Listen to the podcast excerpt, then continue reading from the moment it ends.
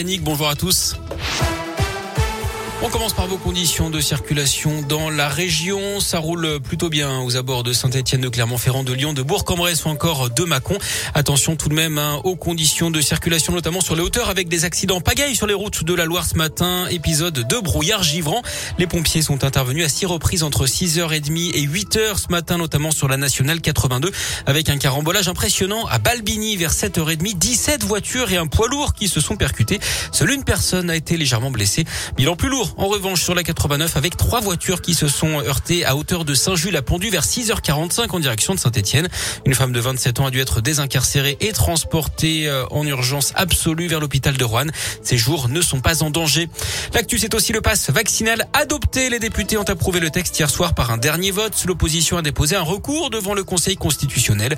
Les sages ont désormais 7 jours pour se prononcer. Sur le front de l'épidémie, un peu d'optimisme. Le nombre de nouveaux cas baisse en France. 278 000 129 la semaine dernière, c'est 20 000 de moins que la semaine précédente. Le nombre de patients en réanimation reste stable hein, depuis trois jours. Les hospitalisations, elles par contre, continuent de progresser. Mais certains, comme le monsieur vaccination du gouvernement Alain Fischer, pensent que le pic de contamination a été atteint et que la fin de la cinquième vague arrive. En France, plusieurs centaines d'enfants sont victimes chaque année. Le gouvernement lance aujourd'hui une campagne de sensibilisation pour alerter sur le syndrome du bébé secoué avec un spot vidéo glaçant qui ne montre rien mais qui laisse entendre la voix d'un père excédé à travers un babyphone. L'objectif, c'est de présenter des solutions préventives pour éviter ce geste qui entraîne des lésions cérébrales graves et qui conduit au décès dans un cas sur dix. Pour les trois quarts des petits survivants, ils en garderont de lourds séquelles.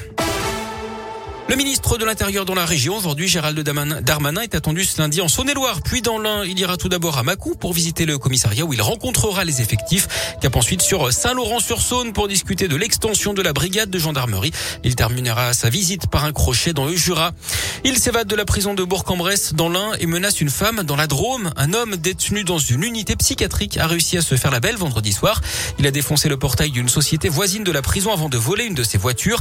Le suspect âgé de 31 ans a pris la direction direction de Montélimar dans la Drôme pour tenter de retrouver une femme qu'il avait déjà menacée de mort d'après le Dauphiné libéré. Elle avait heureusement été mise en sécurité par les autorités de manière préventive.